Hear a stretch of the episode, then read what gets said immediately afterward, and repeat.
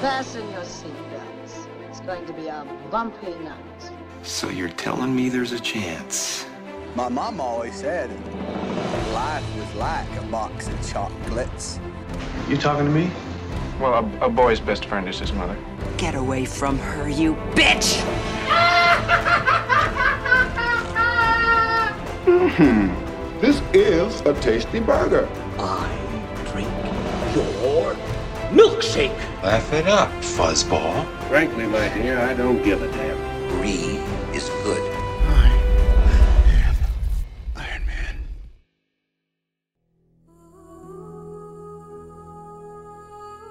Bienvenidos y bienvenidas a otro episodio más de el Throwback Podcast de Cine Express, el podcast que más y mejor habla de cine en todo el internet. Ahora mismo llegamos, mi nombre es Alexis León, profesor León en las redes, llegamos al episodio número 83. Esto no acaba, si usted se creía que esto se acababa con el año 2021, esto no acaba, sigue y se pone mejor, porque hoy Vamos a hablar. Hoy estamos en la ronda de las películas románticas. Comenzamos en el episodio pasado con Brokeback Mountain. Tuvimos una súper conversación. Por ahí se ha regado, mucha gente ha opinado y le ha gustado a mucha gente. De hecho, tengo amigos que me dijeron que vieron la película por eso. Amigos que yo jamás pensé que iban a ver la película. Eh, si usted quiere saber por qué hablo así, escuche el, el episodio y se dará cuenta. Eh, vamos a empezar, porque estoy bien ansioso de, de, de tocar muchas cosas de esta película presentando el panel de expertos que me acompaña hoy, porque hoy ando casi con la casa llena, quizás ya mismo entra por ahí el quinto integrante, eh, el, el, quinto Beatle, para, para hablar de, de, del especial que está por ahí. Mira, eh, primero que todo, el, el, filósofo y ahora sube de standing, el señor José Morales. José, cuéntame cómo te va todo. Sé que estás en muchas cosas a la vez. ¿Qué hay? Me va muy bien, estoy, y ¿verdad? Gracias por saludar, este, estoy bien contento de estar de vuelta aquí con ustedes, ya ustedes saben, y el público también lo sabe, que este es un espacio donde me encanta estar y, me encanta compartir con ustedes y, con el público, ¿verdad? Yo sé que casi nunca se da esa interacción, pero cuando se da de verdad es bien significativa, así que bien contento con la elección de Luis, eh, eh, es, es una película que ciertamente definió y marcó un cambio, ¿verdad? En, en el cine. Eh, y aquí estamos para discutirla. Así que vamos encima. Mira, ahora que me hablaste de Luis, que fue el que tuvo a su cargo la selección de esta semana, eh, que antes se conocía como PIC, pero gracias a Luis cambiamos la palabra, la palabra correcta es selección. La selección de esta semana, Luis Angelet, la voz del pueblo de Dude, the one and only. Este es saludo, ¿verdad? Saludos solamente, saludos saludo solamente. Sí, ya Gracias por sintonizar. Yo no voy a hablar de la película aún, solo les doy saludos. Y, y okay. gracias. Y, no estuve la semana pasada, pero estuvo buena. Escúchenlo, si no lo escucharon aún. Gracias, gracias, gracias. Eh, Fico, el capitán del barco, cuéntame, me dicen que estás jugando doble cancha cinco veces a la semana, ¿todo bien? Eso así, estamos otra vez dándole duro a los ejercicios, mucho baloncesto, este, así que, pero estamos listos, estamos listos, estamos celebrando el mes del amor y la amistad. Eh, así que con esta ronda que va muy bien y, y, esta película promete. Así que estamos listos. Un saludo a todos los que nos están escuchando. Gracias por sintonizar nuevamente y por su apoyo siempre. Eh, y muchachos, gracias por estar aquí conmigo y compartir un ratito. Así que vamos allá. Qué chévere, qué chévere. Oye, eh, quiero, quiero ver si Rob está por ahí, porque como que vi que entró, eh, sé que salió corriendo, muchas cosas pasando a la misma vez. No sé si tiene el micrófono prendido, si no, pues entra ahorita, porque quería preguntarle cómo estaba todo, pero no sé si ya se hizo el set. It's been 80 ah, ok. Years. Dímelo, Llegó Rob, el ¿Cómo está todo? MVP. ¿Cómo está todo, Pues Rob? mira, está todo bien, eh, todo salió bien. ¿Resolviste tus tu asuntos? Sí, sí, todo salió bien, no hubo problema, el Titanic se hundió con éxito. Así, sin, sin, sin, sin caso, ¿verdad? No murió nadie, no murió nadie, eso es lo importante. Muy Nada, bien, eh, importante. estoy aquí improvisado, eh, pero vamos a hablar de lo que nos gusta y nos apasiona, que, que son los pechos de Kane Whistler. que están compitiendo con los de la semana pasada. No me dio tiempo a mencionarlo, pero los de Anne Hathaway fueron exaltados ya al Salón de la Fama de este podcast. Eh, vamos a ver si que yo veo, yo veo a Rob y a Luis haciendo un National Film Registry de esta, de este tema nada más. Porque también y, la, y la by the primera way- fue Jamie Lee Curtis también, ¿verdad? Yo no exacto, Lee Curtis. No, pero o sea, no se reduce solamente a ella. Yo, yo, creo, yo creo que sí podría salir un podcast completo o sea, de la discusión de eso. No Estoy seguro, que la produ- estoy seguro que los altos productores y ejecutivos del podcast siempre no van a aprobar eso. de hecho, no estoy seguro si, si, si, esta si estos últimos 40 segundos van a ser cortados del episodio final. posible. Mira, eh, qué bueno, qué bueno que estamos bien entonces, estamos todos aquí. Vamos a comenzar porque algo me dice que esta conversación va a ser un poquito, no va, va a ser larga, pero va a ser bastante buena con la selección de hoy, que es la segunda de la, de la, la segunda selección de la ronda de las películas románticas con motivos del mes de San Valentín, que es el próximo lunes, de hecho. Y yo quiero que el señor Luis Angelet, la voz del pueblo de Dude, eventualmente el Obi-Wan Kenobi de este chat, me diga cuál fue la película, aunque ya la mencionamos en las redes, pero Luis, cuéntame la película y quiero que me digas también por qué la escogiste y si fue fácil o difícil escogerla.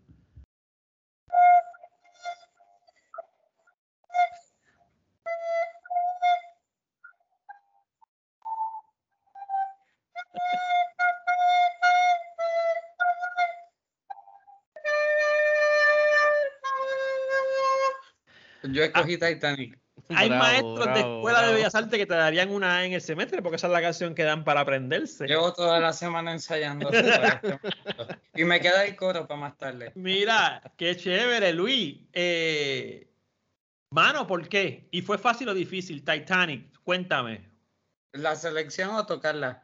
Eh, Eh, la selección por ahora. selección- No, yo quería coger una película bien, bien clichosa y, y una película que fuera bien popular y que, que en verdad es, es digna de este podcast. Simplemente yo, o sea, no, no lo pensé mucho. Ustedes me, me predijeron un poco la semana pasada y acertaron.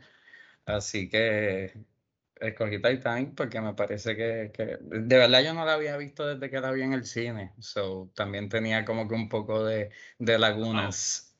Chévere. Pero sí, ahí la tienen Titanic y porque quería tocar la flauta. Muy bien, muy bien. Este, pues contéstame ahora mismo, antes que te vayas a seguir practicando el coro. ¿Cuál Ajá. fue tu primera? Ya me dijiste que la había visto en el cine, pero ¿cómo fue esa primera experiencia y cuál fue la experiencia ahora? Dímelo por encimita revisitando la película, Luis. Pues, pues mira, de verdad yo del cine, pues me acuerdo que, pues wow, sí vi Titanic, fue una longa, yo, ¿sabes? Yo me iba de la escuela al mediodía, iba al cine en San Patricio y me acuerdo que esa fue una de las que vi así también, Castaway y otras más. Eh, fue bien larga, pero, pero pues sí, no, fue impactante y, y, y me acuerdo en su momento, después uno veía todos los behind the scenes de todas, de cómo filmaban el barco hundiéndose y la gente sliding como chorrera por ahí para abajo y era bien impresionante todo y en verdad era el magno evento de la cinematografía del momento, o sea, James Cameron, el papá de los pollitos, eh, hidrosexual, pero eso lo cuento ahorita. Eh, Mi- So, cuando la vi ahora, cuando la vi, cuando la vi ayer, eh, pues te puedo decir la verdad, sí, es, es- es tremenda película. No, no es algo que, que, que yo busco, pero, pero reconozco y, y pienso que seleccioné muy bien. Chévere, tremendo, tremendo, tremendo. Tremendo. Eh, quiero hacer un detour, quiero preguntarle a Rob su primera experiencia. Yo sé que Rob la debe haber visto varias veces. Este, digo, estoy tirándome aquí a apostar sin saber, pero Rob, cuéntame.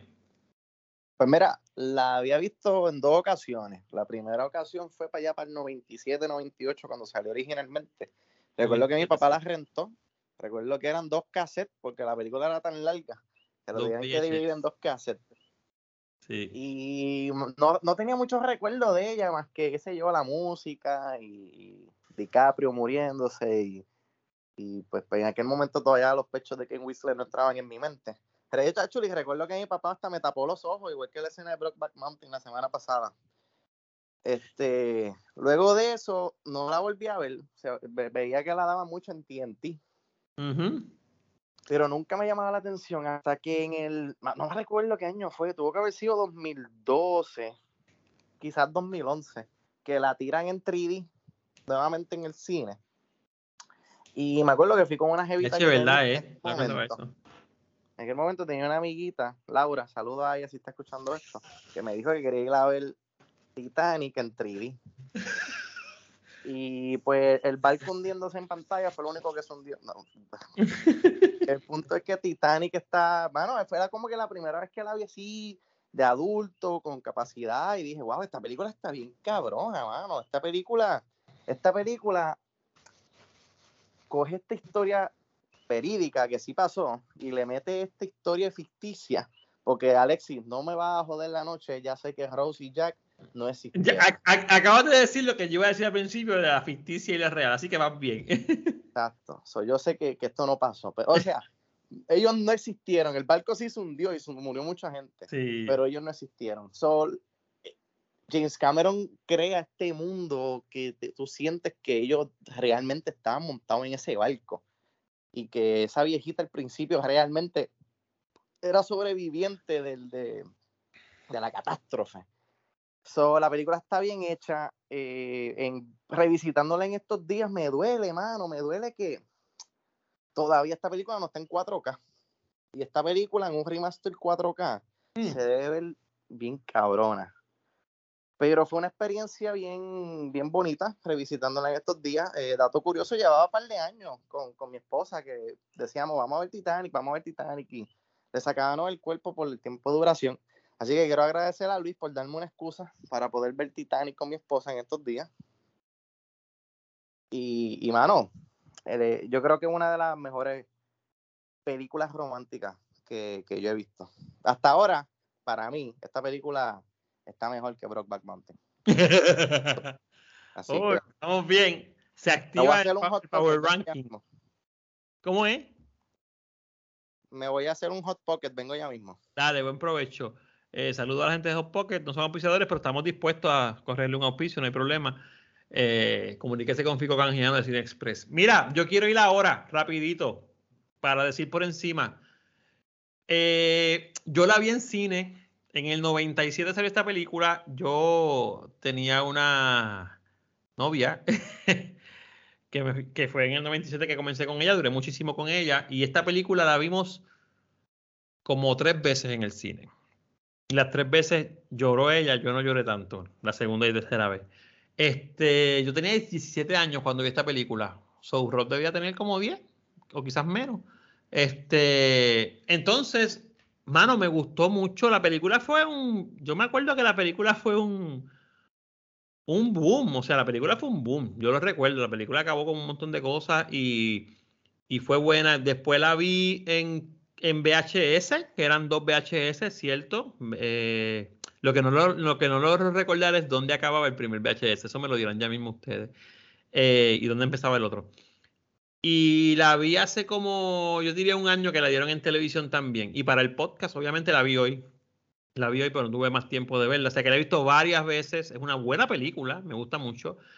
Eh, cuando la vi ahora otra vez, la experiencia, pues obviamente mirándola para el podcast, pues como siempre digo, uno mira la fotografía, uno ahora pude admirar mejor el trabajo del director. Cuando yo la vi por primera vez, pues yo no sabía ni siquiera que esto era un trabajo, o sea, yo no sabía cómo bregaba el cine detrás de, detrás de, ¿no? Y, mano, apunté por ahí en un papelito que no tengo, pero me acuerdo que est- este trabajo fue bien, no sé si la palabra es apoteósica, fue un, fue un trabajo bien monumental. O sea, en el 97 es una historia, esto es ficción histórica. Esto es una cosa que no pasó montada sobre algo que sí, pasó. La idea es que tú pienses que pudo haber pasado. Ya mismo voy a hablar de cómo eso me afectó a mí. Pero esto es un tremendo proyecto, brother. Un proyecto bien grande. Y ahora viéndola para el podcast, eh, había que tener los cocos bien puestos para tirarse esta maroma. O sea, en el 97.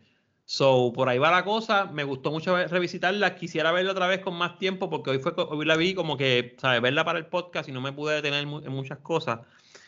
Y como Rob dice, yo iba a decir, yo iba a decir que yo no he visto una, una, como un praising edition de lo que sea, ¿sabes? Van tantos años o algo así, que sería bueno. Aunque Cameron ha tenido otros proyectos también increíblemente grandes y todavía le faltan dos o tres.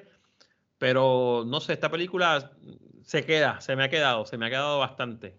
Le faltan cuatro, dice Luis. Así que nada, quiero que me hable José. Primera experiencia viéndola cuando el pana tuyo te la rentó en el, en el, en el video. y viéndola ahora. Ok, esta película, la parte que yo quería llegar era esta. Es Luis tocó una fibra con esta película, ustedes no se lo imaginaban. Yo le dije a Luis que esta película yo la había visto ya varias veces, pero es, bien difícil creer, ¿verdad? Que, que, un cinéfilo nace, ¿sabes? Sin tener el bagaje de que un padre lo lleve al cine o le, presente películas o se siente con él a verla. Mis padres no ven películas, no son fan del, no son fanáticos del cine, no van al cine. Así que yo recuerdo que mi papá me llevó a ver a mí dos películas en mi vida entera, por el tiempo que yo estuve con él. Y fueron dos películas. Una fue Los Locos Adams, este, o la familia Adams, este, y la otra fue Titanic. Y yo vi, yo creo que esta fue una de las últimas, bueno, la última película que vi con mi papá en un cine donde jamás volví a ver una película que fue en Cinema Centro en Bayamón, donde estaba cerca de Santa Rosa Mall que yo creo que cerró el año, ese mismo año o el año de arriba, en el 98, creo. Este, así que eso se convirtió en sí mismo en una experiencia bien significativa. Yo tenía nueve años. Yo creo que esta ha sido una de las únicas películas que hemos discutido en el throwback, porque todas las películas son obviamente mucho más allá, bien lejos de, ¿verdad? De, yo poder estar cerca de ellas y poder ir a, un cine a, visitarlas. Así que en este caso, pues mi padre llevó a, a mi hermano y a mí a ver esta película. Así que esta película se convirtió en un hito histórico en mi casa por el hecho de que papi nos llevó al cine a ver esta película y porque fue en Cinema Centro. Y fue una experiencia bien bonita, o sea, porque a nosotros siempre nos encantó el cine y siempre íbamos con, mi madrina y bla, bla, bla. Así que la experiencia fue bien, bien bonita. Y, esta película yo, me la, yo creo que papi después nos la compró nosotros en VHS y como dijo Rob, eran dos cassettes, así que las veíamos, ¿sabes? Esta película yo la he visto un montón, en un montón de ocasiones, algo exagerado. Después la vi también mi esposa, ahora la veo con mis hijos.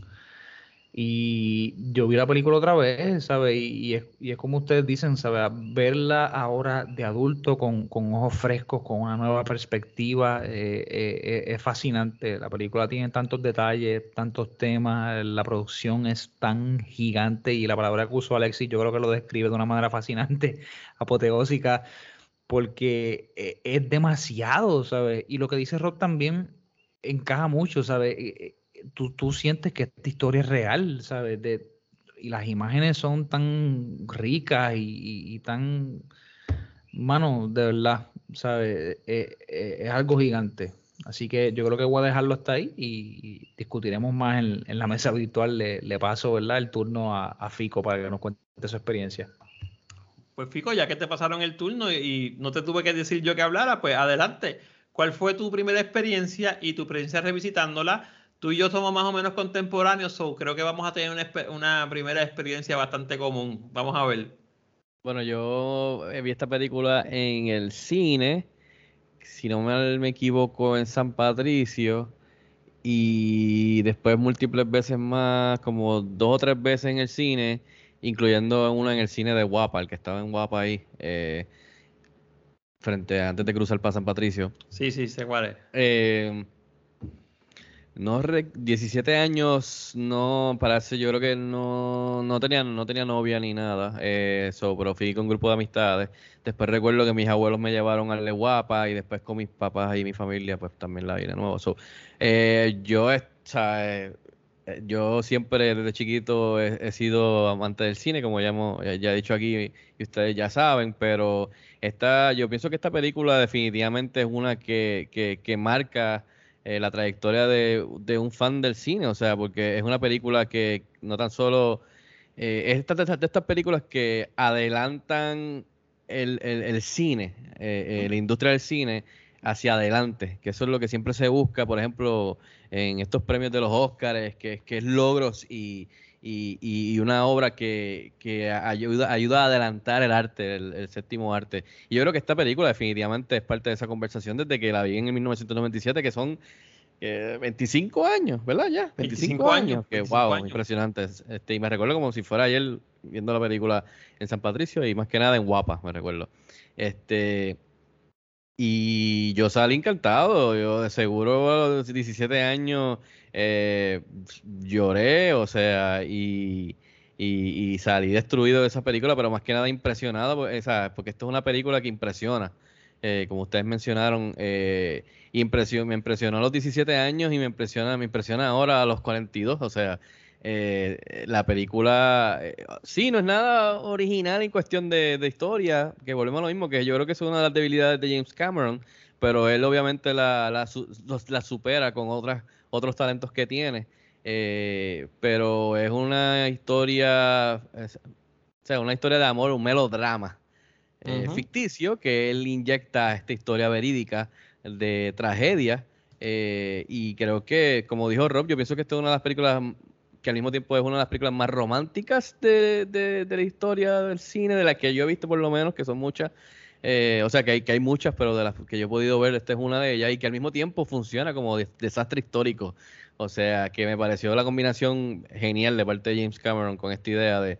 Y además de eso, pues, todo lo que logró en cuestión de lo técnico. Que yo creo que más que la historia es lo técnico. Y, y, tener, y tener a un Leonardo DiCaprio jovencito que estaba subiendo en Hollywood y después tienes a Kate Winslet también, eh, que ahora son de los mejores, yo creo que considerados de los mejores actores de nuestra generación, eh, cada uno.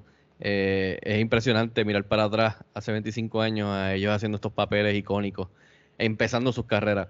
Y viéndola en estos días, yo la, yo me recuerdo que yo se los mencioné que se las puse a las nenas hace unos meses atrás y estuvo, estuvo brutal la, la experiencia porque yo le decía, van a ver esta película, es de amor, es bien impresionante, eh, es una de las películas más grandes de, de, del cine.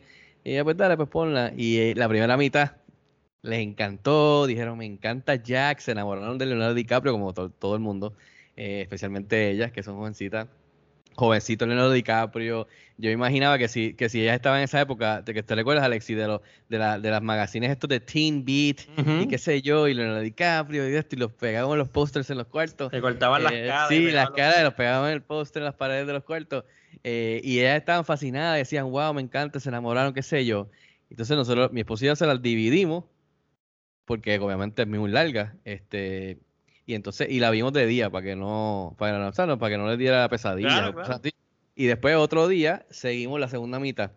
Y esas caras han cambiado cuando, cuando shit hits the fan. Esas caras han cambiado. Que yo y mi esposa nos miramos y nos reíamos. Y después nosotros caímos de pendejos.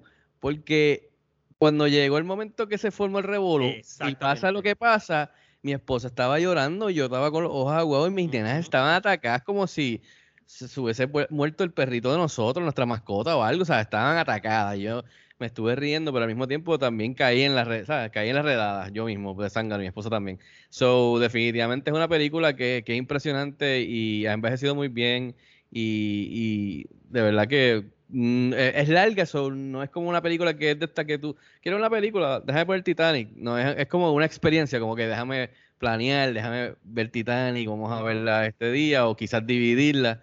Pero buenísimo, creo que es un tremendo pick de Luis que definitivamente va a tono con, con, con el mes del amor y la amistad, el melodrama, este y de una vez pues poder discutir lo histórico, que, que es una película que, que, lo hablaremos en la mesa virtual.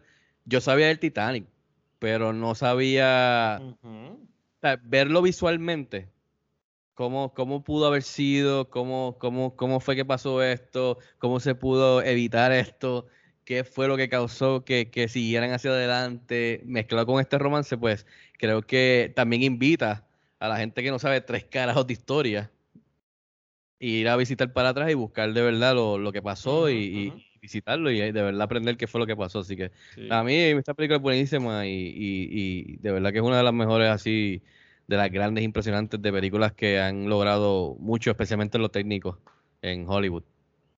Chévere. Mira, qué interesante. 25 años cumple este ahora este año. So, esperamos que le hagan caso a Rob y hagan alguna versión. Y, y acabo de confirmar esa información porque acabo de encontrar un, un reportaje de Cinexpress del 2011, por si usted pensaba que este proyecto no tiene trayectoria, en el que se, se reseñaba la versión en 3D que 3D. salió en abril de Wow. 2012. Y 2012. Fico subió el post en diciembre 16 del 2011. Ok, qué bueno que rescatamos esos posts. Ese IT de Cinexpress brega. Eh, Y es un muchachito ahí, buena gente. Miren, yo voy a dar unos cuantos, unos cuantos datos importantes. Ya todos, todos dijimos lo que nos pareció la primera vez y, y revisitándola. Y luego vamos a hablar un poco más en detalle. Tengo muchas cosas que decir. Eh, Titanic estrenó el 19 de diciembre del 97. 195 minutos de duración. De duración son 3 horas y 15 minutos. Así que esto no comenzó con, Endgame ni nada de eso. Dirigida y escrita por el señor James Cameron, que ya decir James Cameron es, ya usted sabe, tiene un sinónimo dentro de la industria del cine. Producida por James Cameron y John Landau, Landau, no sé cómo se menciona ese apellido. Distribuida por Paramount Pictures y 20th Century Fox, la trama es una epopeya romántica, que es el nombre correcto, es una epopeya romántica que relata la relación de Jack Dawson y Rose DeWitt, Dos jóvenes que se conocen y se enamoran a bordo del transatlántico Titanic en su viaje inaugural desde Inglaterra a Nueva York en abril del 1912. El elenco incluye, entre otras personas, a Leonardo DiCaprio, Kate Winslet, Billy Zane, Kathy Bates, Bill Paxton, que estábamos hablando antes de que comenzara, que falleció en el 2017, Bernal Hill y Gloria Stewart, la música a cargo de James Horner. La música en esta película a mí me encantó. Eso fue una de las cosas que pude revisitar ahora. La fotografía de Russell Carpentier, la edición de Conrad Buff, de James Cameron mismo y de Richard A. eh, A. Harris. El presupuesto de 14 millones. Y vamos a hablar de eso ya mismo. Pues yo, yo hubiese pensado que esta película costó mucho más. Eso, eso debe ser un error de, de producción, eso, eso, Ah, eso pues, no me suena bien, te lo, te lo Yo hacer. creo que, yo creo que sí, yo creo que fueron 200, te digo ahora. Ah, Ok, pues consígueme eso y cuánto hizo el Sí. Y lo vamos a decir ya mismo. Sí, sí. Mientras, voy a los logros. Los logros y elogios. 89% en Fresh, de Fresh and Rotten Tomatoes. En el 2007 fue seleccionada para la preservación en la institución de la que nuestro amigo Luis es casi ya presidente, el US National Film Registry. El US National Film Registry, la primera película en la historia en llegar al billón de dólares en la taquilla. Eh, tengo aquí, estamos, estamos chequeando esos números, 2.2 billones en la taquilla, costó 200 millones, me dice producción. Tengo aquí eh, ahora el- el- el- la información correcta. Costó 200 millones, ahora sí. Pero gente, ¿Era la más cara en su momento o algo así, Fico? maybe esto tiene que haber sido. No, no, no, no, no. No, no, lo, lo que pasa es que yo creo que fue un error de producción que se quedó, yo creo que el presupuesto de, Del de anterior. Brokeback, que fue 14. No, no, pero esta No, película no, pero, costó- pero al- eh, lo que Luis dice es que costó 200 millones, que maybe ha- ha- había sido la más cara en hacer hasta el momento, porque 200 millones Puede- es 200 millones. puede ser, en el 97 de Eh, es casi, casi lo que probablemente. se tiene en su cuenta de banco. Probablemente. Eh, Probable- no, probablemente en el 97 sí, era la más cara que Ahora, generó 2 puntos, o sea, 2 billones de dólares, 2 billones de dólares en el 97. O sea, esto fue un before and after en el cine. Eh, fue la película Cabe, más cabe- ca- cabe mencionar, Alexis, perdón que te interrumpa. No en ese momento, sino en, en, en cuando salió en el 97 hizo un montón de dinero, pero después la han sacado varias veces, en lo cual la ha ayudado a generar más para poder, o sea, cuando salió en 3D, Sí, no, que se sigue sumando. después hace poco salió y le volvió a, po- o sea, lo, lo han hecho, lo han hecho varias veces. Está bien, pero, mencionarlo. eh, pero, No, pero ha generado, la misma propiedad ha generado, ¿sabes? Y se nota que sigue vendiendo. Eh, eh, fue la, la película más taquillera de todos los tiempos hasta que Avatar, de un señor que se llama por ahí James Cameron, la superó en el 2010, recibió 14 nominaciones al Oscar y ganó 11, incluyendo Mejor Película y Mejor Director. Ganó cuatro premios Golden Globes, ganó cuatro premios Grammy, fue nominada a 10 premios BAFTA, ganó el DGA, ganó el PGA, fue nominada al WGA, ganó un Screen Actors Guild Award. O sea, esta, esta película dijo, aquí estoy yo de ahora en adelante cuando vayan a hacer cine, saben que yo estoy aquí. Eso fue lo que hizo la Un- película. un y- powerhouse. y- exactamente. Y James Cameron ha hecho eso en varias ocasiones. Este, yo quiero abrir la mesa virtual. No sé si Luis está por ahí. Creo que Luis salió un momento a, a buscar a Rose. Ok, aquí está. Eh, Luis, háblame, porque si- normalmente empezamos con la persona que cogió la selección para que hable un poco de la película. Dame tus impresiones. ¿Qué me quieres contar? Este, Pues sí, yo. Nada, yo Luis, me voy a Luis, disculpar. Antes, Sí. antes que vaya Luis, perdóname, para aprovechar que Alexis estaba en los números y en los, en los, date- en los datos, perdón, quería mencionar que lo de las nominaciones del Oscar, 14 empa- eh, en su momento empató a All About Eve del 1950, que era la más que había tenido, con 14 nominaciones, y ganó 11, que solamente en ese momento Ben Hur, la épica del 1959, había logrado, y que después logró eh, Lord of the Rings, Return of the King, es la tercera que lo hizo después. Así que para, dale, Luis, adelante. Ah, no, no, eh, gracias, gracias por los datos, Fico. Eh, nada, yo me quiero disculpar con todos porque en verdad eh, esto no es una película de, de amor ni, ni un carajo, esto es una película de lucha de clases. Eh, En verdad, sí, también. o sea, eh, el romance secundario es lucha de clases y desastre en ese orden. Y romance en tercer lugar, eh, porque pues vamos, en verdad, todo lo que sufre Jack es porque él quiere subir a una clase donde no lo quieren aceptar, donde se lo ponen todo difícil. eh, y ya, porque me iba a ir en la tangente de hablar de cosas de aquí. Así que, eh, ¿qué más? En verdad, eh, el malo, el malo es tan malo. Yo no me acordaba cuánto yo odiaba a Billy Zane, pero, pero es tan y tan odiable y tan detestable. Y son tan malos, en verdad, los ricos, en verdad. Pero es bonito, de nuevo, es bonito, eh, por supuesto, lo- los de los violines, es bonito el capitán que se va a morir allí, es bonito el que diseñó el barco que se quiere morir allí, todos los que sienten culpa que se quedan, es cabrón el, el- inversionista que se monta en el bote. Eh, ya digo, tantos sentimientos en verdad. eh, Yo estuve de pie y estuve molesto y estuve moviéndome. Y le decía a José antes de que grabáramos, en las películas que la gente está fumando, a mí me dan ganas de fumar porque me ponen en estrés. Y esta película me pasó muchas veces. Eh, pero nada, en verdad, Jackie Rose es, es un romance bien bonito, es idóneo. eh, Está cabrón, eh, o sea, esto, es tan quotable, Fico de seguro tiene todos los quotes ahí históricamente, pero if you jump, I jump, I never let go, eh, o sea, está, está- está- está- vamos, ¿cuántos de ustedes usaron eso en las cartitas de amor que le escribieron después a las nenas? Ah, eh, ¿Qué puedo decirle? Titanic está bien, es- es- está bien intenso y después y toda, y toda, toda- todo el desastre está tan bien hecho, todo el desastre, en verdad. Y, y, y lo que decía James Cameron, Cameron tiene como que una obsesión, una eh, hidrofilia, quizás es amor solamente y- y no es más allá, pero el agua, el agua y él es algo que, que, que le gusta, le encanta, lo utiliza, lo utiliza brutal, en verdad. Eh, y, y en verdad, y, lo impresionante de cuando se está hundiendo el barco, ¿qué puedo decir de verdad? Eh, de nuevo, es 1997, pero se ve, ayer se Ujú. veía tan bien como en el 1997, esos efectos no, no carecen de nada. Eh, y, y lo impresionante en verdad. Eh, te sentías ahí y decías, pero tíranse por la chorrera, es mejor que caerse por el otro lado. Yo me lo viví todo, de verdad. Eh, y malditos los ricos, en verdad, en la primera clase. Si alguien más quiere hablar, los dejo, yo puedo seguir Mira, interrumpiendo. Yo, yo quiero decir dos o tres cosas porque yo sé que se va a generar una buena discusión.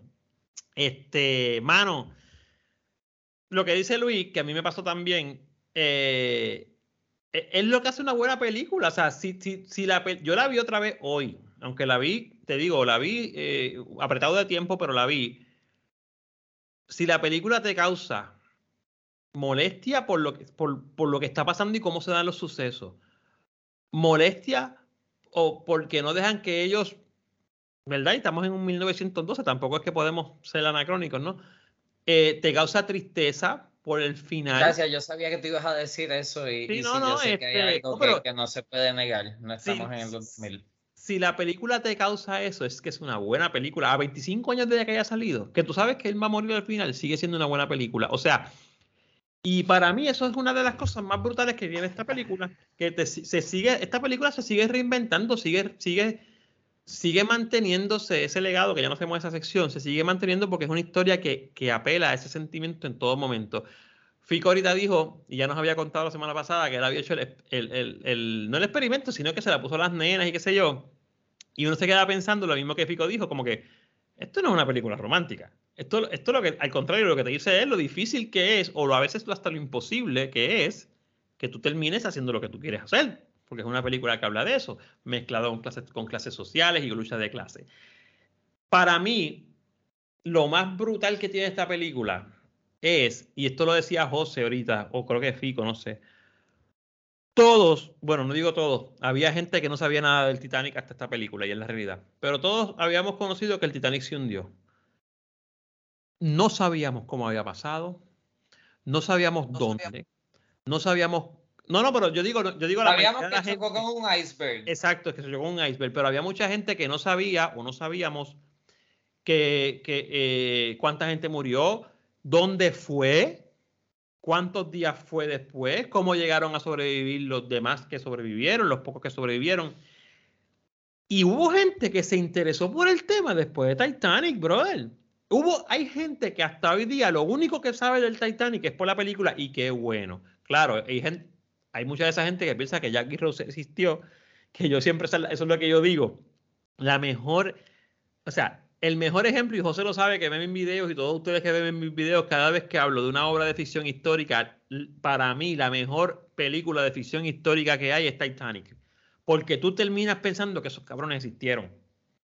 ¿Entiendes? Y esa es la magia de James Cameron, que él te cuenta la película de una forma. O sea, esta película arranca con unos tipos buscando algo en el océano. Eh, Y parece que es una película de exploración, de aventura, de National Treasure Mode, whatever. De repente, la película cambia completamente a una película de época, que eso se, eso se traduce en dinero de producción. A una película de época, te montan una epopeya romántica, un drama romántico, te meten una lucha de clase, te meten un trío amoroso básicamente, te ponen, te ponen un trío amoroso básicamente, y al final te, vuelve, te, te devuelven, aunque de vez en cuando te devuelven al presente, al final te devuelven al presente con ella ya llegando a Nueva York y todo lo demás. O sea, y en medio de esa historia que está brutal, tú te enteras incluso hasta de cómo se hundió el Titanic. Porque cómo los ingenieros, y eso sí, debe haber pasado así, teorizan de que se debe haber hundido. Porque así se hunden los cuerpos, los, los- los vehículos de transportación tan grandes como lo es un Titanic. ¿Entiendes? O sea, tú aprendes de todo en esta película y eso es lo que está brutal. Para mí, eso es la- lo, lo más, lo más brutal que tiene esta película, que te ataca por un montón de lados. O sea, te ataca por un montón de lados. Tú no sabes si estás viendo una película de romance, o estás viendo una película de desamor, o estás viendo una película de traición, o estás viendo una película de historia. Y yo creo que por eso hace que se reinvente completamente. Eh, no sé si José o Fico van a decir algo. Después yo hablo de dos cosas más que tengo aquí, sobre todo de una experiencia que tuve, pero eh, José, bueno, me están señalando uno al otro aquí. José, dime. Bueno, es, que todo remite a los temas que, ustedes ya están compartiendo. Este, que está difícil añadir algo, porque de verdad ustedes fueron, abarcaron muchos temas, pero para mí todo, para mí todo se, se, se funde ahí, ¿sabe? A, a- la lucha de las clases, eh, fuera parte de, de todo lo otro, porque la realidad es que eh, en términos de producción es algo ridículo. O sea, yo no, no, no puedo empezar a decir cuán ridículo es, porque es que la realidad es que yo creo que es interminable.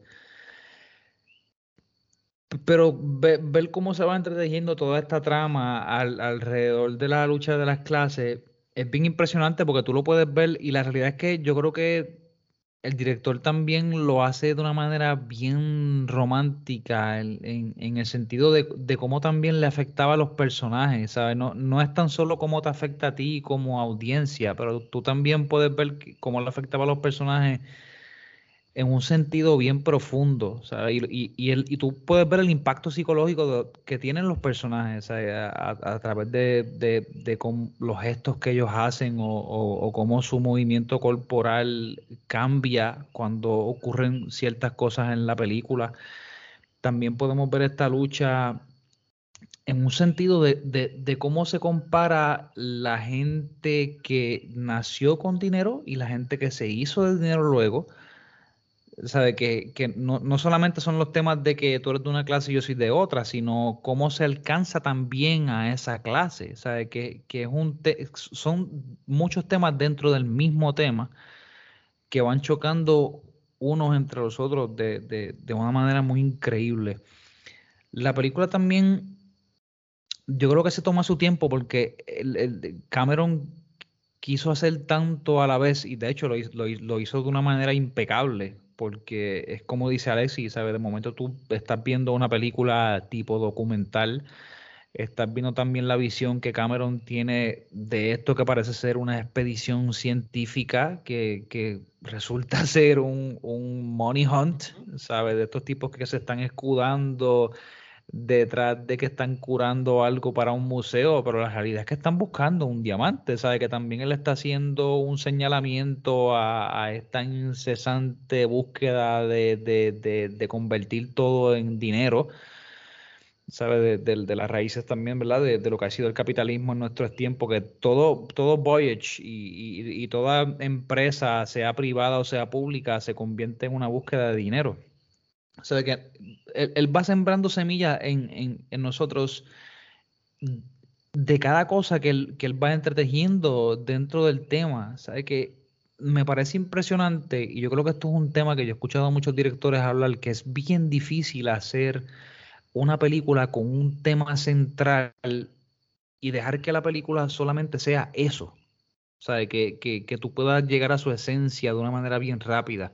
Sin embargo, esta película abarca tantos que entonces se convierte en lo que ya ustedes, este término me lo han escuchado decir varias veces, en una película que tiene esto que es eterno sobre ella. Y podemos seguir volviendo a ella y verla una y otra vez, porque no es tan solo una película de romance, como, como ustedes acaban de decir. Sabe que esta película, si la fuéramos a dividir en géneros, podríamos escogerla para un montón de rondas diferentes. Y eso en sí la, la, hace una película que es como un camaleón, ¿sabe? Que, que, puede ser vista desde muchos ángulos y puede convertirse y entrar a muchos géneros diferentes. Me gusta, quiero señalar que hay un personaje que me gusta mucho y no sé, no sé por qué lo quiero traer, pero la encontré como un personaje tan, tan chévere y es el personaje de Kathy Bates que ella funciona como un mediador entre lo que es la clase alta y la clase pobre, porque ella en sí es de la clase pobre. Exacto. Pero también hay una parte este, ontológica, eh, ¿verdad? todo lo que tenga que ver con el ser, el, eh, ser humano, el del, ser, el devenir. Y eh, tú puedes ver la diferencia entre Jack y, y, los otros en la mesa, cuando están teniendo la cena, ¿sabes? De cómo tú ves como todas estas personas, ya la muchacha, ¿verdad? Le va diciendo, no, estos van a hacer esto ahora, no, estos van a hacer esta cosa ahora, ¿sabes? Que todos están como, ya todos están como en una categoría y siempre hacen ciertas cosas que están, se esperan de ellos. Una rutina, exacto. Y Jack es este tipo que está sembrando algo diferente en la vida de ella. Este tipo que no tiene nada, ¿sabes? No, no tiene dinero. Bueno, espérate, no tiene dinero específicamente pero tiene mucho que compartir, tiene mucho que enseñar y es un hombre que aunque todos tenemos pena porque murió joven, este, el tipo, ¿sabe? Tenía una filosofía bien grande, to make each day count. Y eso, carpe diem, él tenía carpe sí, ¿sabe? Y eso, mano, tú sabes que yo estaba viendo la película la misma vez que yo pensé cuando Luis escogió esta película, diablo, qué clichosa esta película. Cuando estoy viéndola, yo digo, diablo, que mucho tiene este muchachito que enseñarnos a nosotros, mano. ¿Sabes? viniendo de una familia pobre, el tipo ha viajado por todo el mundo. El tipo es un artista. El, tipo le está enseñando a esta gente que tiene todo y nada que perder, ¿sabes? Perdón, todo y todo que perder, que se puede vivir de una manera más simple y, y, de una manera más gozosa. Y tú puedes ver los contrastes entre las fiestas que unos hacen y otros hacen, saber cuál es la división entre las cosas que se hacen en los sexos. Por ejemplo, las mujeres no nos acompañan a beber brandy o a fumar porque estamos hablando de negocios y política y eso es de hombres nada más, pero no tan solo de hombres, sino que también se divide la clase dentro de los temas que estamos hablando mis amigos, si me dejan aquí, yo sigo específicamente en estos temas porque son los, ¿verdad? Lo que para mí son menester eh, y mucho más en los tiempos que estamos viviendo. Pero adelante, Fico. Viste que no se había dicho todo. Fico, eh, no, no, yo, yo, yo estoy de acuerdo con todo lo que ustedes han dicho. Yo realmente no sé ni qué añadir. Uh, quizás tocar un maybe del lado mío lo técnico.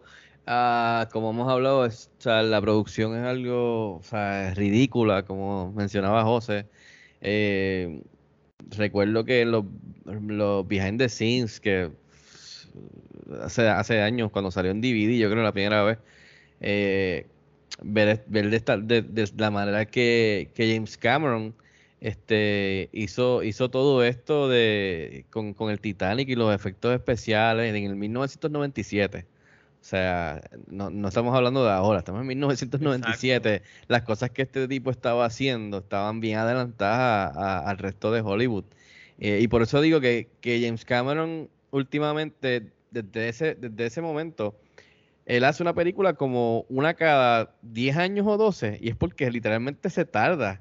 Mucho. Puliendo y puliendo y haciendo bien, eh, perfeccionista al fin, este, lo que él quiere hacer. O sea, y usar tecnología que quizás no todo el mundo tiene acceso o que él mismo junto a, los duros en, esta materia, según sus deseos y lo que él quisiera hacer, va desarrollando con estas empresas que se dedican a estos efectos y, todo este traqueteo de, adelantar esto del cine.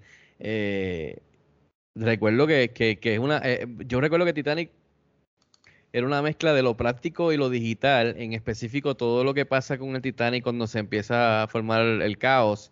Eh, ver estos behind the scenes de, de, los animatronics y ver este el, uso de green screen, eh, el uso de agua digital, además de agua de verdad que usaron, que imagino que usaron galones y galones de agua, pero eh, como hicieron CGI, el agua, cosas que, por eso digo, cosas que en el 97 no se estaban haciendo. Eh, recuerdo que, si no mal recuerdo, uno de los productores dijo que, que el que estaba encargado, pero uno de los que estaba encargado del departamento de, de, de, CGI, de, digital, que, que si ustedes se fijan, eh, hay unas partes ya al final cuando se está hundiendo el bote que muchos muchos muchos personajes se, se, que están en el trasfondo en el background de la película, pues eh, se, se, caen y se meten contra algo, pum, pim, pam, y caen. Que todo eso, o sea, obviamente todo eso, obviamente no, no podía ser práctico, sí, pero que es digital, eh, como usaron motion capture de las caras, incluso de ellos mismos que estaban trabajando, se las ponían a los, a los, a los, básicamente bien, bien Lord of the Rings, a los muñequitos en el background, estos simuladores eh, que después en Lord of the Rings a la larga empezaron a usar eh, estos esto AI simuladores para las guerras y esto con miles y miles de personajes eh, ficticios. Son en verdad bien impresionante. sé que hicieron modelos a escala. hicieron, o sea, de verdad que es bien impresionante la cinematografía, la, ah, hello, la música, la banda sonora de James Horner. O sea, yo la escucho todavía en mis playlists cuando estoy escribiendo una reseña o una nota o estoy en el tapón y escucho esta, esta música de James Horner. Me recuerdo que hace unos años fui a ver a la, la orquesta aquí de Puerto Rico que le hicieron un tributo a él cuando falleció este hace unos años atrás. Eh, o sea, la música, las primeras notas, cuando se las pusimos a las nenas y sonó, sonaron esas primeras notas de, del fin, o sea, se te paran los pelos y vuelves al 1997 cuando viste esta película en el cine. Eh, ¿Qué más puedo decir? Celine Dion, el tema de... ¿Te recuerdas, Alexi? Que la, esta canción, yo creo que tiene el récord de más semanas number one y el disco number one, mientras que la película está number one y, era, fue, y fue por todo el año, fue meses y meses. que Eso ya no pasa, eso no existe hoy día. Eso ya Hubo no gente que conoció Celine Dion por esta película. O sea, Exacto. No, vamos a hablar en este podcast de lo, de lo que significó para la carrera de Celine Dion. Claro, claro, no, no, no, claro, pero, pero pero no, no es allá. Lo que quiero mencionar es, ¿te recuerdas que en la radio, después, incluso, no sé si fue que después del estreno o antes del estreno, tenían un mix que era la canción y Con la entre parte- medio de la canción con el diálogo. Con el diálogo Yo, yo recuerdo que el diálogo decía diálogo importante, que era bien spoil- spoiler. Yo decía, Dead Never Let Go estaba. ¿Por qué carajo están poniéndome eso en la película si todavía la película, no sé si había salido, no me recuerdo, o, o llevaba una semana en el cine? Es como que, no, De no hecho, lo pongan no sé si ha todavía. pasado otra vez con otra canción. Sería Yo no yo no sé. creo. No, mano. La canción tenía hasta una versión radio. Yo me acuerdo que yo me agitaba porque radio le. Sí, el radio edit. Sí, sí, una- Pero, o sea, ¿qué, qué, qué más puedo decirle? Lo de DiCaprio, que Winslet, Billy Zane, como dice Luis, que, que cuando un actor te cae así de mal su interpretación, es que la está haciendo muy bien. Y Billy Zane la botó del parque con ese papel. Y añadiendo a todo lo que, que, que José también mencionó y lo que Luis mencionó de, la, de las clases sociales, creo que, que, que James Cameron hizo tremendo trabajo de, con este melodrama, como que envolverte en esto, pero, pero básicamente ese, ese es uno de los temas centrales de no tan solo, o sea, visualmente demostrarte con metáforas esta división de clase, como ellos lo tenían abajo, en, en, en, en lo, o sea, en la, abajo con los, con los, ¿cómo se llama? La, los cuartos. Estaban Sí, sí. abajo, literalmente, no sé si La división entre Ajá. tercera clase y Ah, primera clase. Ajá, que, que, que mejor, o sea, qué más, no gráfico, qué más marcado que mostrarte cuando se empieza a inundar el sitio, que están las ratas corriendo para poder escaparse.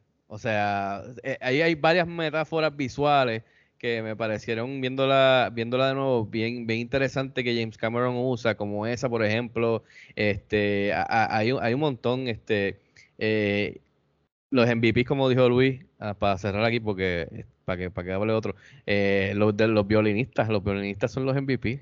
Si, fui, si Throwback hubiese estado en ese, en ese barco, nosotros somos los que estamos tocando los violines allí. Este, de verdad que una de, mi- una de mis escenas, viéndola, fíjate, una de las escenas que cuando la vi en el 97 es como que fue como que, eh, realmente necesitamos esta escena tan extensa eh, que fue, que pero ahora de, viejo la aprecio porque le añade bastante en, en poco tiempo al romance de ellos dos. eh, que es el cuando ella, cuando él la lleva a ella con su con su corillo, con su A gente, bailar y todo esa a bailar, a beber, y ella se, se pompea y se quita los zapatos y baila y viran se le viran las cervezas encima sin querer. Y hay un tiro que a mí me encanta mucho, que obviamente pues, es icónico y después lo han usado muchas veces también en el cine, que es el que James Cameron, ellos están dando vueltas y te pone la perspectiva del punto de vista de Jack, que está pasándola bien, y después cambia y te dan el otro punto de vista al revés, que es ella, y a la misma vez están dando vueltas, y ese tiro pues, también siempre me ha gustado. Y viéndola en esta ocasión, en el 97 era como que, ah, pues yo quiero ver más de, del barco, quiero ver más de, de verdad debemos estar pasando todo este tiempo con eh, la música y qué sé yo, tú sabes, como que, este, pero ahora de viejo, pues la, aprecio ese, ese tiempo que, que, es que, es que ahora uno aprecia más ese tiempo que pasan juntos, porque sabes que después se, se jodió todo, se fue a la mierda. Como que, ah, qué bueno que pasaron todo ese tiempo juntos. Exacto. Eh, y por supuesto, a los 17, bueno, jovencito, todo el mundo que vio esta película, Rob, Rob, que la vio que cuando tenía tres años, ¿no? Que le taparon los ojos.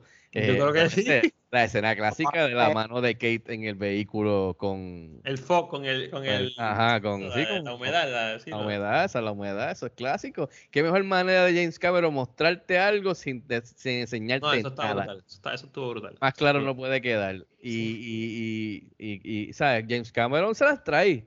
Y él, y él viene con, el- con lo que dice Luis, la obsesión del agua, con un peliculón que les exhorto que vean, que es The, The Abyss.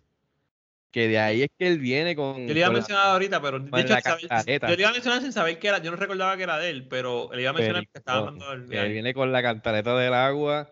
Y, y ya sabemos que la próxima Avatar, de las próximas 5 o 7 que vienen, eh, en los próximos 20 años, en la próxima, él va a entrar en el agua de Avatar.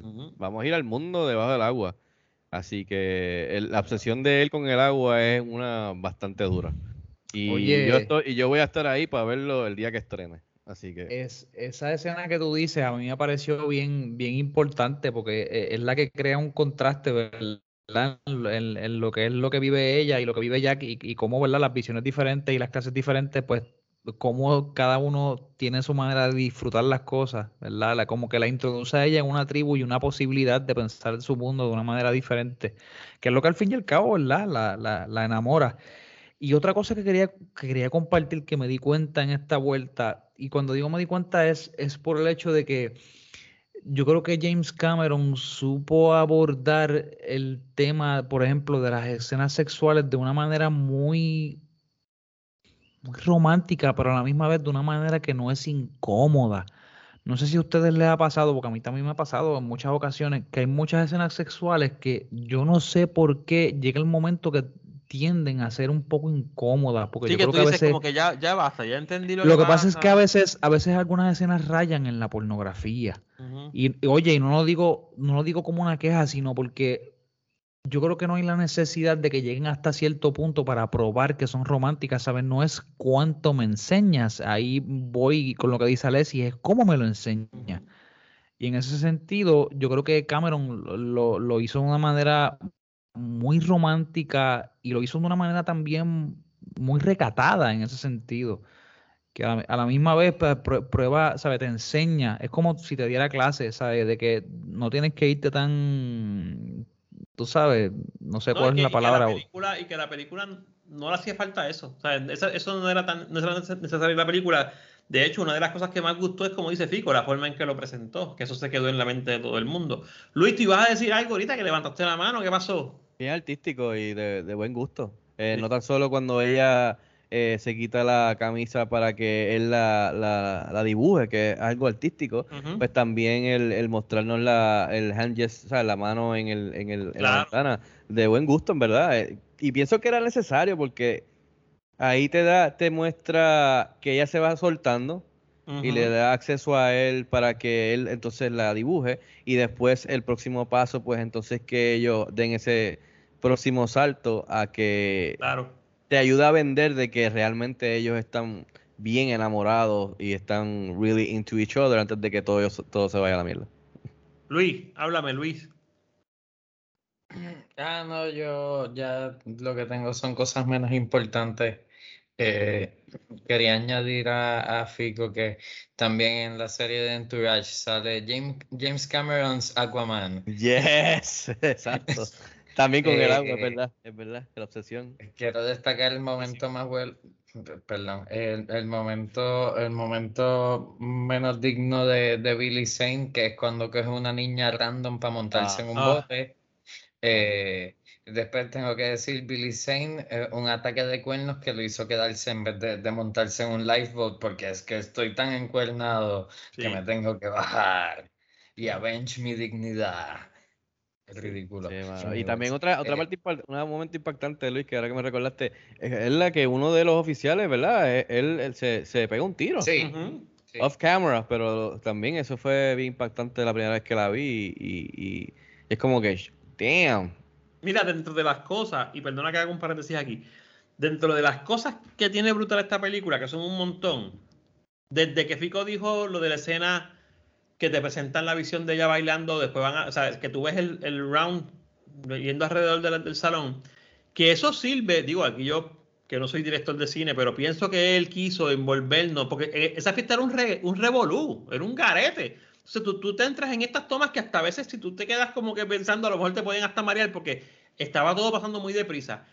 En la escena del caos, que es al final, que por ej- él, él te mezcla que si la tranquilidad de los músicos que saben que van a morir tocando, que si aquellos robándosela, eh, se, se cae un bote se- y, se, y se hace mierda porque, no, porque hay un desespero, el capitán que recibe el cantazo de frente, que aprovecho porque una de las cosas que descubrí cuando la vi hoy, que tengo un poquito más de conocimiento del cine, es que es el, reite- es el reiteo de The Lord of the Rings. Yo no había hecho esa Yes. conexión, carajo. Sí. Este, eh, mano, y, y eso sirve para dar, el, el tipo pegándose el tiro, o sea, eso sirve para darte el caos. Ahí está pasando un caos, brother. un- es un caos. Yo no me quiero imaginar. Por eso la señora cuando le dice al principio, usted lo pinta ahí, sí, se ve de lo más bien, pero no fue así. O sea, eh, no, no fue necesariamente así. Está, está cabrón. Sí. Mira, mano, yo quiero decir dos cositas porque la mayoría de las cosas las han dicho ya. Eh, me gusta que James Cameron en esta película, es como dice José, esta película tiene temas que se repiten. En la palabra que usa José, eterno, ¿sabes? Tú, tú sigues retornando a ella. esto sigue siendo la historia del uno de las parejas es pobre, la otra, la de la pareja es... Fíjate, fíjate que es una historia repetida, pero está bien contada porque la adornan con otras cosas. Ustedes hablaron ahorita de la actriz, este, qué bueno que dijeron el nombre, Kathy Bates, porque yo no iba a decirle ella, yo iba a decir la señora que se encarga como de macharlo.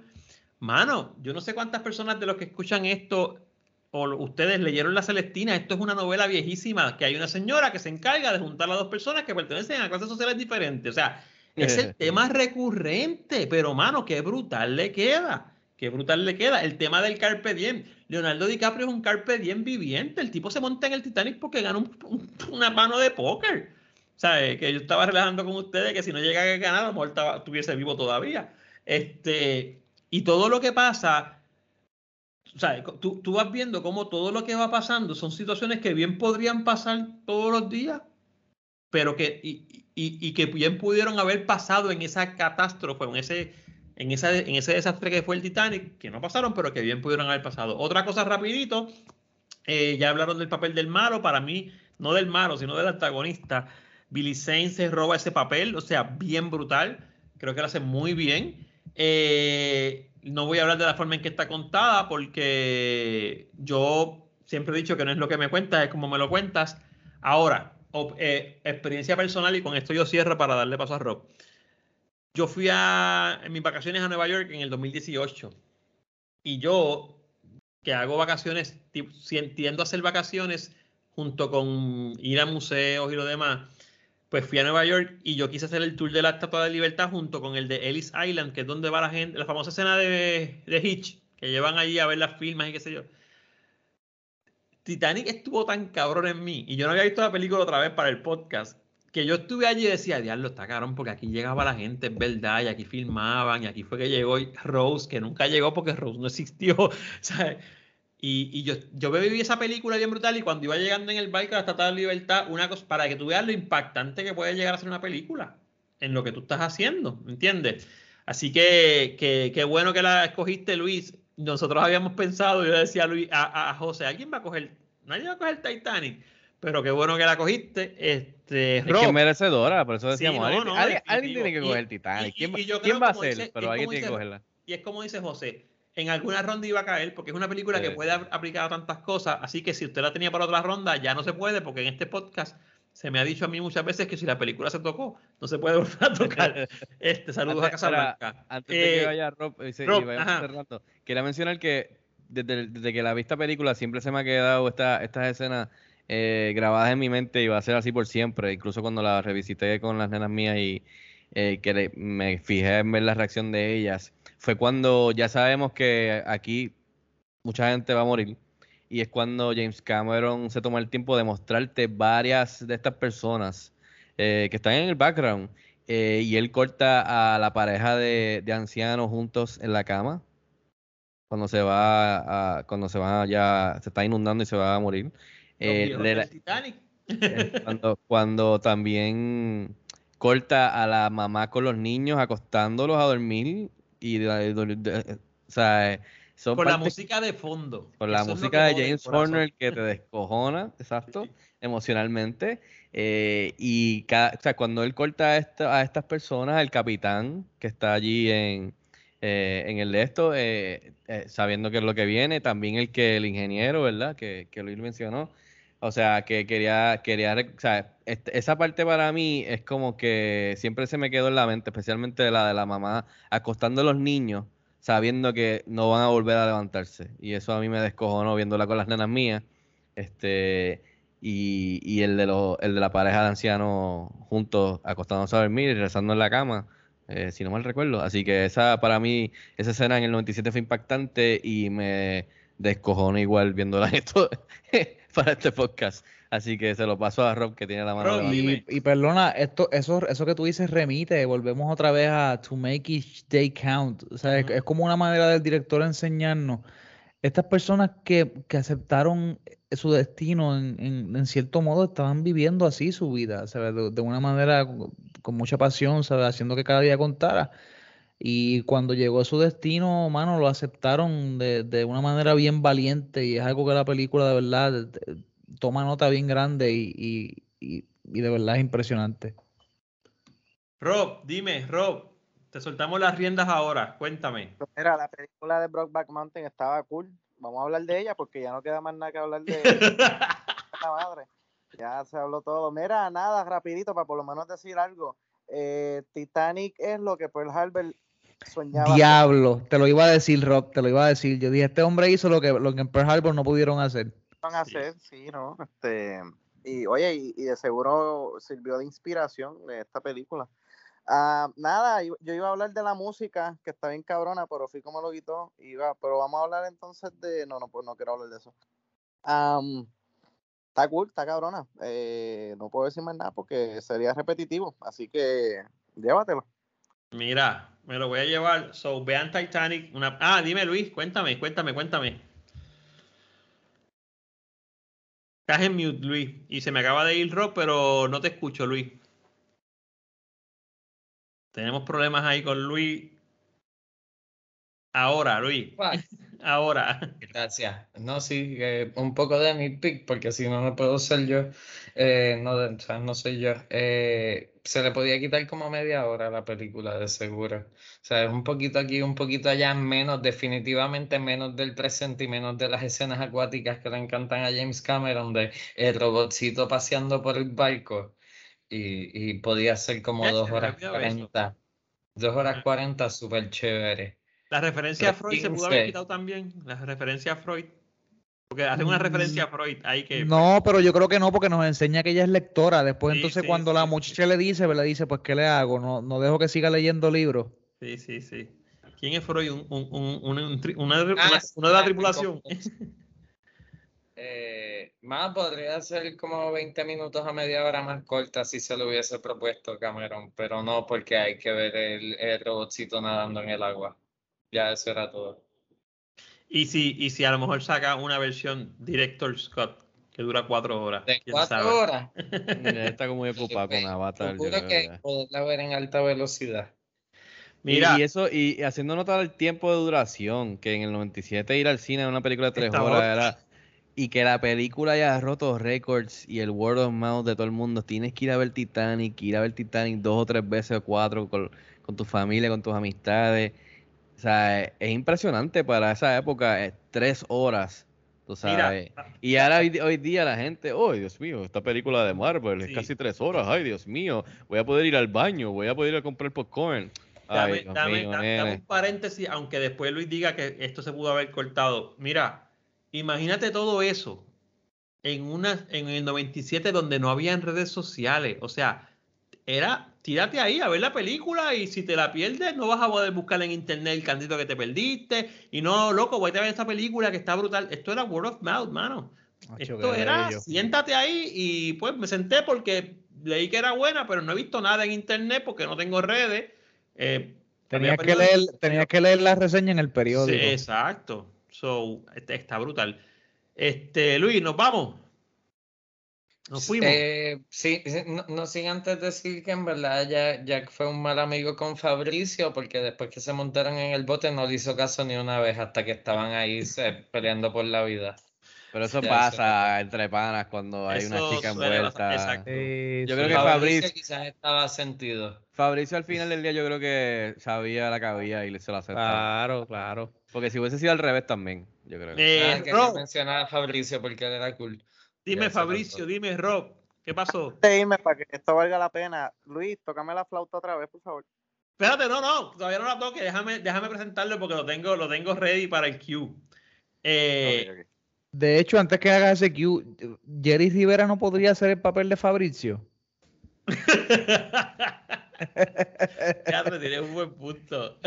Mira, Rob, antes de que. Adiós. Luis está practicando. Nos vamos ahora un poquito para luego mencionar el pick en la selección de la semana que viene. Solamente recuerden, como dice Fico, la gente que estaba en la parte baja del barco quizás no iba por turismo. Ellos iban en busca de nuevas oportunidades a, América y murieron. Importante de inmigración ¿Sabes? también, esa So, época. Interesante. Vea la película, caramba, por no decir otra palabra. Mano, llegó el momento de que me diga eh, Fico, voy a hacer que la entrada sea eh, la flauta de Luis, que se pegue bien el micrófono para que suene y cerramos con esto para que Fico me diga la próxima selección que hay, o sea, que, que él tomó, que es la película que vamos a ver en la ronda de la película romántica, la tercera película. Luis, tienes el cue.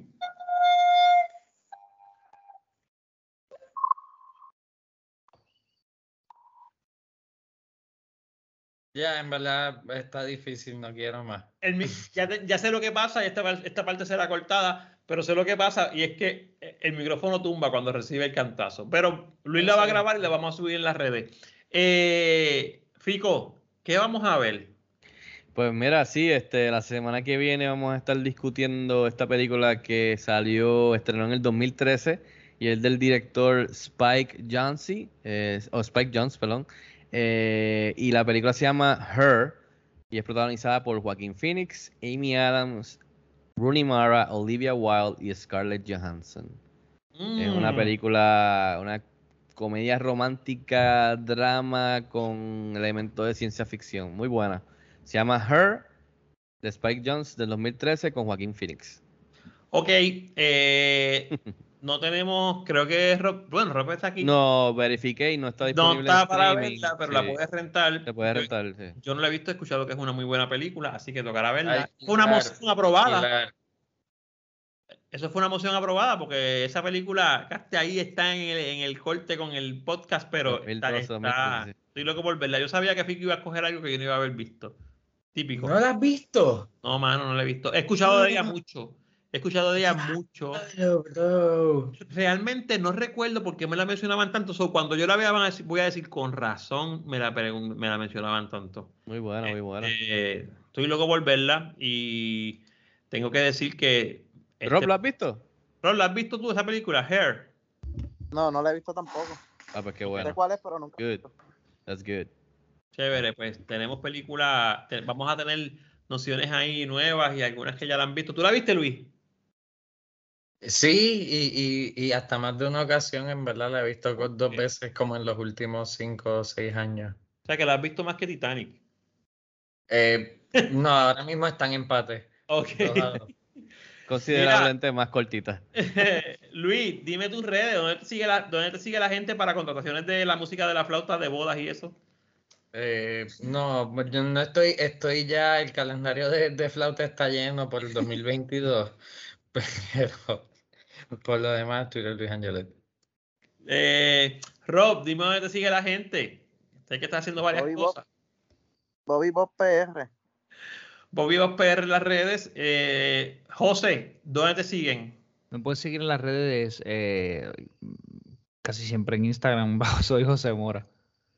Muy bien, a mí me pueden seguir en Instagram como profesor guion bajo león y en YouTube como profesor león. Fico Canjiano, ¿dónde te sigue la gente para que vea tus movimientos en, el, de- en la pintura, en la cancha y lo demás? Cuéntame. Eso es así, pueden seguirnos, a mí me pueden seguir las redes como Fico Canjiano y por supuesto cinexpresspr.com, las redes sociales cinexpresspr, se pueden, les exhorto que se suscriban al canal de YouTube para reseñas en video y también entrevistas. Este, en, unos, en unos cuantos días tuve la oportunidad de subir una entrevista que, que tuve con uno de los Ghostbusters originales, con Ernie Hudson, que estuvo chévere. eh, en, en- con motivo del estreno en, en Blu-ray y DVD de Ghostbusters Afterlife, que ya está disponible. Así que pendiente a eso.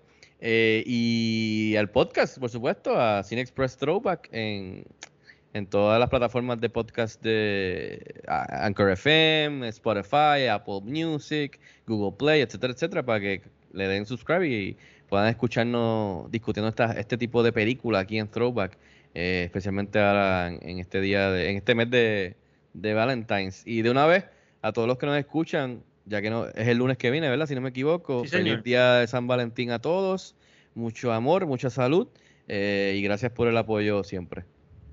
Bueno, pues entonces nos vamos viendo la semana que viene con la película de Hair. Vayan buscándola para que la vean y puedan participar en las redes sociales cuando hagamos el podcast de la discusión. Hasta la próxima. Nos vemos en el cine.